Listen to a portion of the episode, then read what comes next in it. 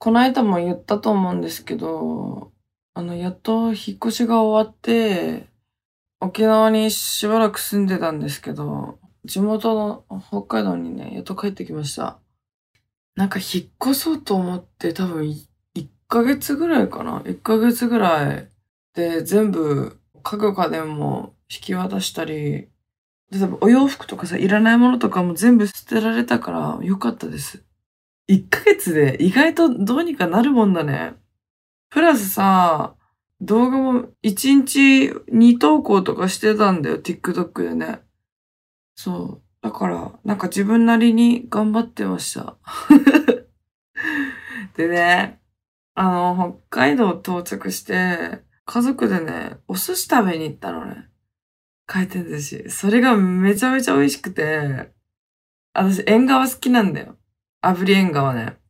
なんか炙った方がさ、油出ない油すごい出るからなんかね、プリプリっとしてね、美味しいんだよね。でね、そう、大トロとか、あと、サンマとかも食べたの。めっちゃ美味しかった。なんかね、とろけた、とろけた。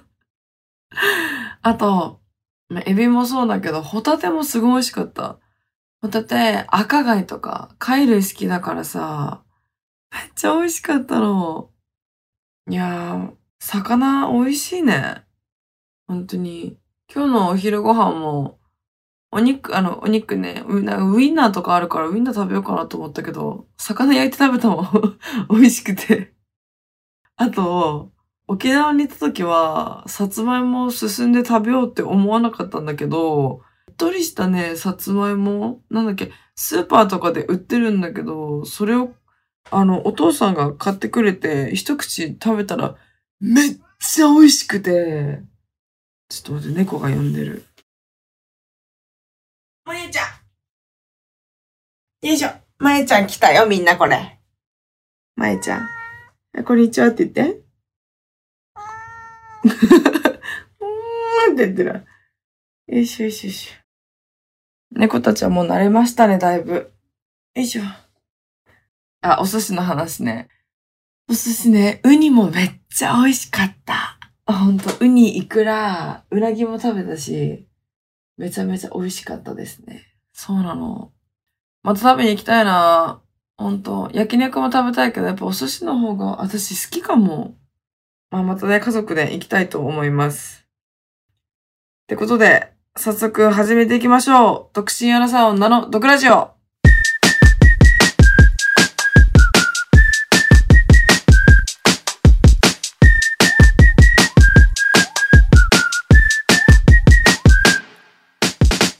どうも、リサです。この番組は、独身アラサー女の私、リーサが不満や愚痴のような毒をリスナーさんと一緒に発散していく番組です。あのね、聞いてあのね、猫たちが、あのね、実家にね、先住猫たちが3匹いるわけ。で、私さ、猫ちゃん3匹連れてきたから、合計6匹になるのよ。でも喧嘩したりなんやで、すごいんだ。バタバタバタってさ、なんかすごい暴れるんだわ。もう熟睡できないの。そう、ここもう1週間ぐらい熟睡できてない。ほんと。ね、一気に6時間とか寝たいんだけど。だからさ、1階にばあちゃんもいるからさ、ドア閉めてアフレコするじゃん。そうそしたら猫がまた出せって、うるさいんだ。で、またリビングに出したらさ、また入らせろってんだ。今もなんかカリカリしてる。ってことで、気を取り直して本題に行きましょう。あのね、引っ越し当日のことなんだけど、朝6時ぐらいにお家出たんだよね。沖縄のお家出て。で、それまで、ギリギリまで、そう、あの、TikTok のライブ配信して、で、5時過ぎぐらいに配信切って、で、あの、ゴミ捨てとかしてたんだよね。そう、ゴミ捨て、あとベッドマットもあったから、ベッドマットをゴミ捨て場まで友達と一緒に運んだんだよね。あと、一人掛けのソファー、小さいソファーがね、二つあったんで、それもゴミ捨て場にポイして、猫3匹いるから、あの、猫たちのトイレ、砂とかトイレとかも全部、あの、解体してさ、あの、ゴミ捨て場に置いときました。そう、お友達が来てくれてたから、マジで助かった。そう、朝5時半に来てくれて、だからマジで友達いなかったらマジで、この引っ越しマジでできてなかった。いや、ありがたかったわ。で、そっから那覇空港行って、して、うちさ、いっつもさ、預け荷物なしで、自分の手荷物だけ持って、飛行機乗るんだよね。そう、だからこれ、ど、どこに行って手続きしたらいいのかなってわかんなくて、とりあえずなんか特殊荷物、大型荷物とか特殊荷物のところに並んでさ、で、猫たちを預けて、預けるのも、ハードタイプのキャリーケースに入れなきゃいけないから、キャリーケースって猫、あの、ね、動物用のね。それに空港の中でさ、入れ替えるの。なんていうの ?CA さん ?CA さんじゃないわ、その、受付の人？え、めっちゃ態度悪かったんだけど。めちゃめちゃ態度悪くてびっくりしたんだけど。マスクしてるからさ、余計態度悪く見えるじゃん。何この女、クソムカつくんだけどと思って。なんかさ、動物とかをさ、預けるってやったことないからさ、どうすればいいのって思って。そしたら、ペット用の、その、キャリーケース持ってきて、はい、じゃあここで詰めてください、みたいな。何？と思って。ここで詰め、ここでやるの？みたいな。私、聞いてないし、わかんないし、その対応されるのめちゃめちゃムカつくと思って。すげえ対応は悪かったな、めっちゃ。え、私なんか悪いこと言ったかなと思って。私何も言ってないよね、と思って。存在がムカついかれてたのかなえ、マジでさ、沖縄の最終日さ、嫌な思い出作らせないでって思ったわ。腹立つ。今初めてこのこと言った。誰にも言わずに。態度が悪かったって。うん、うか、受付のバカ女が腹立ったって話。マジで。でね、空港でさ、その友達がさ、いろいろ手伝ってくれたんだよね。で、もう一人の友達も来てくれたんだよ。その、男友達が全部、例えば猫ちゃん抱えてくれたり、キャキャリーバッグ持ってくれたり、荷物持ってくれたりしてて。で、もう一人が、あの、親友が来てくれたのね。そう。あの、全然タイミング合わず、その子となかなか、あの、会えなかったんだよね。で、飲み行こうって言っても、あまりタイミング合わず、合わなかったんだよね。で、うちもうちで、ちょっと今年、あの、バレンタイン時期だから、あの、動画投稿頑張りたいと思って、ちょっと飲みのお誘いも断ってたんだよ。そう。で、い1ヶ月結構ぎゅうぎゅう詰めだし、そう、あのさ、なんかお酒飲むって言っても、その子と飲んだら絶対楽しいからさ、そう、ちょっとギリギリだなと思って、そう、次の日やいいっぱい飲んだらね、てかお酒自体飲んだら次の日全部パーになるから、そう、いや、これちょっと時間なさすぎるからやめたって断ったんだよね。そう、で、一番最後さ、そのお見送りに来てくれて、お土産とか手紙とかいろいろくれて、そう、めっちゃありがたかった。でもさ、なんか、最後泣くかなって思ったんだよね、私ね。そう、でも、あの、結構時間ギリギリだったのと、もう3日間泣き続けてたんで、そう、泣かなかったですね。本当に、なんかあっさりだったな。沖縄生活、多分10年ぐらいあっさり終わってしまったんだけど、友達はね、泣いてくれたんだよ。そう、その子と離れるの、ね、めっちゃ嫌だったんだけど、でもその子と離れるのが家でずっと沖縄いるのもなって思って。だってその子さ、家庭もあるしさ、今子供もね、に、あの、妊娠しても2児の母さ。そうよ。会えるって言ったら、もう3ヶ月に1回で。最悪半年に1回しか会わない時もあるじゃん。なんかね、あのー沖縄大好きなんだけど、やっぱね、何のために沖縄にいるのかちょっとわかんなくなってしまって。まあ、いろいろ重な、重なりに重なって、北海道帰ってきました。そうなの。そんな話。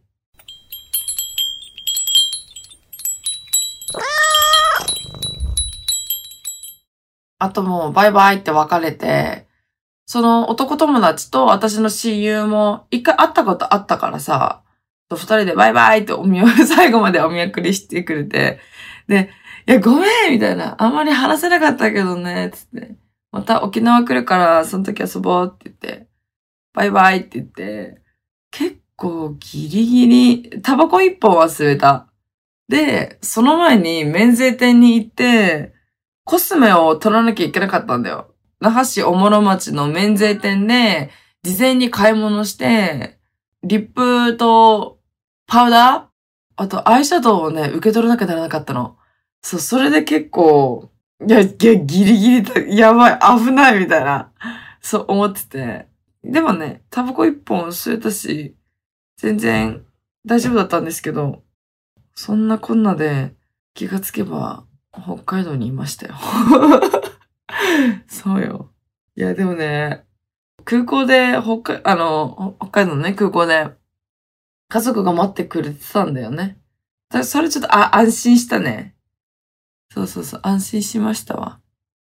なんか、猫3匹抱えて、ちょっと大丈夫かなって、ちょっとだけ不安、不安とか心配だったんだけど、で、あの、一番最後ね、うち、な、何してたっけな？多分ト、トイレいたんだわ。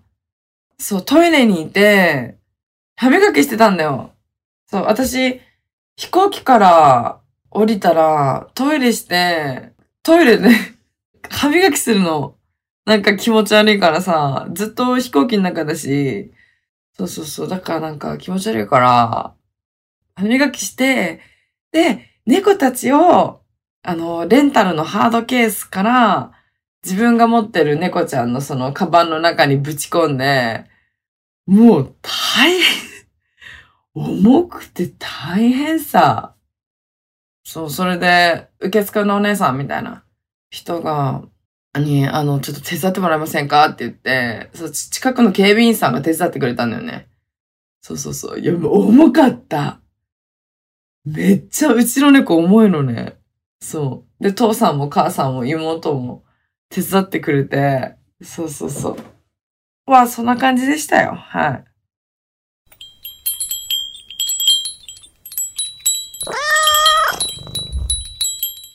ということで、今日もリスナーさんからのメッセージを読みたいと思います。ペンネーム、なこ。なこさん。なこさんありがとうございます。はじめまして、未婚シングルマザーで7歳の息子がいるなこ34歳です。いつも楽しく聞かせていただいてます。私、息子が生まれて6年間、自分の意思で恋愛とは程遠いところにいました。そんな中、去年本当に、本当に息子のことも私のことも大切にしてくれる人をお付き合いしたのです。周りの人たちも本当に喜んでくれて毎日幸せでした。しかし年末付近で仕事が忙しく3ヶ月ぐらいほぼ休みなしで働き、家事に育児にと目まぐるしくて軽度ですがうつ病になり耳も聞こえにくくなり補聴器を使用することに。パートナーに散々当たり散らかす日々が続きました。そして11月後半に一緒にいるのが限界だとパートナーに言われ、でも私は別れたくないと話し合い、パートナーにゆっくり進んでいこうねと言っていただきました。その後少しずつ回復していく努力をし、大好きだよと言ってもらえるようになり、さらに治療の心の支えになりました。ですが今月半ばに、やはり別れたいと言われました。ゆっくり進んでいこうねと言葉も大好きだよも、そう言わなきゃ私が壊れてしまいそうだったから嘘をついたとのことでした。話し合い、お互い号泣、結果別れを選びました。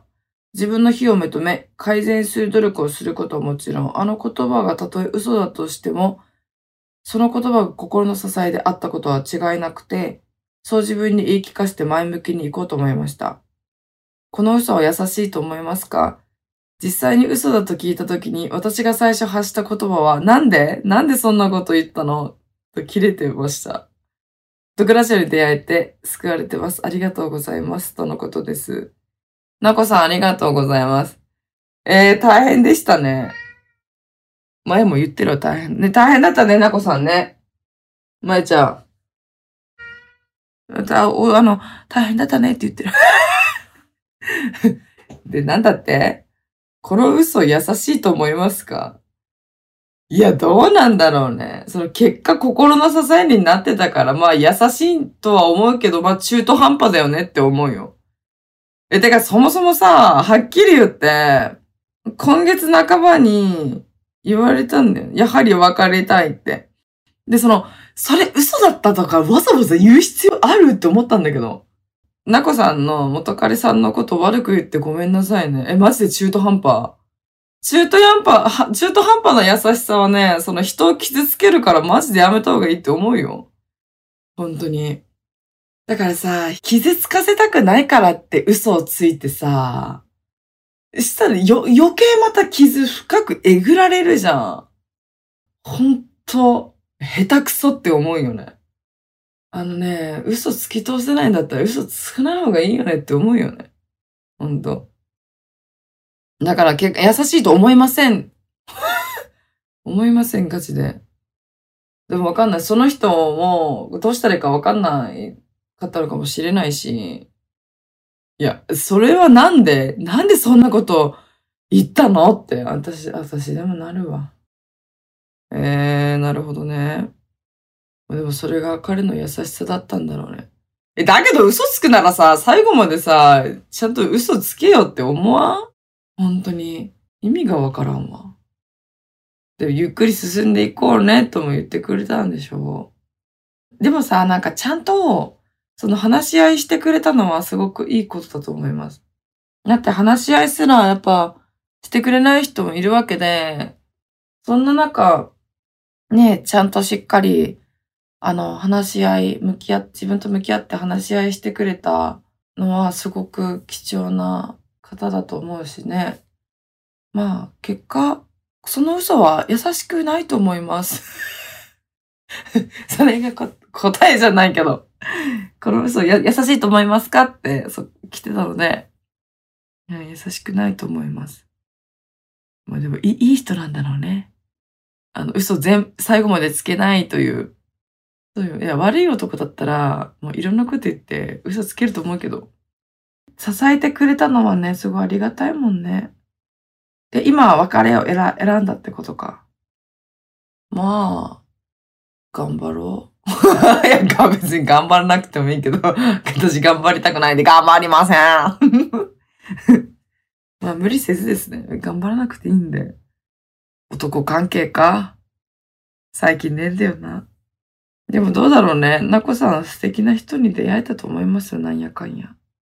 毎日幸せだったの。え、私もそんなこと言いたいんだけど。めちゃめちゃ言いたいんだけど。なんかでも、ちょっと、こういうこと言ったら、ちょっと失礼かもしれないけど、ちょっとね、私と似てる気がする。そう、ヒステリック起こして、彼氏に当たり散らかした挙句、そう、私はね、彼氏はその話し合いしてくれなくて、どっか行っちゃったんだよね。そう、どっか行っちゃったの。生きてるか死んでるかじゃ知りません。最近までね、ずっとなんか連絡来ないかなと思ってたけど、もう来ないから無理だ。ほんと。どれぐらいだ？えー、さ、3年半 ?3 年、3年半ぐらい待ってたんだけどね、来ないのでね、諦めまーす。そう。え、ごめん、なんか全然答えになってないよね。そう。あの、答えが出ないのが女子会ですから。そうでしょなんか話すじゃん。え、こう、こう、こう、こんなことあったんだけど、みたいな。ゴールがないんだよね。そう私はゴールのない会話しかせん。言いたいこと言って発散するんだよ。ねわかった？いや、大きい声出せばいいんだよ。なこさん、あのね、ストレス溜まったらね、大きい声出しなさい。わかった？大きい声出して、の、喉から。あのね、あんまりね、自分のね、気持ちを言えない人って、喉、あの、風邪ひいた時喉がとか悪くなったりするんだって。悪いものが取り付いてるのさ。それをカラオケとか行って、好きな曲を歌うの。それとか、クソだとか言って、ストレス発散するのさ。そう。そしたらね、ストレスちょっとでもね、発散されるよ。そう。あとはもう、おっきい、え、何言ってんの？大きい声出せないんだけど。そういう時はお風呂場に行って、お風呂に顔薄めて、おーってやればいいの。そう。まあね、でも、ちょっと素敵な恋愛してて、ちょっと羨ましいですね。はい。いつもありがとうございます。またよかったら聞いてくださいね。ということで、このポッドキャストでは、こんな風にあなたからのメッセージを募集しております。概要欄にあるフォームから送ってね。この番組が面白かった人は、番組のフォローと高評価、そして SNS での感想もお願いします。ハッシュタグ、毒ラジオをつけてつぶやいてください。漢字で毒、カタカナでラジオです。それでは、また次回お会いしましょう。バイバイ。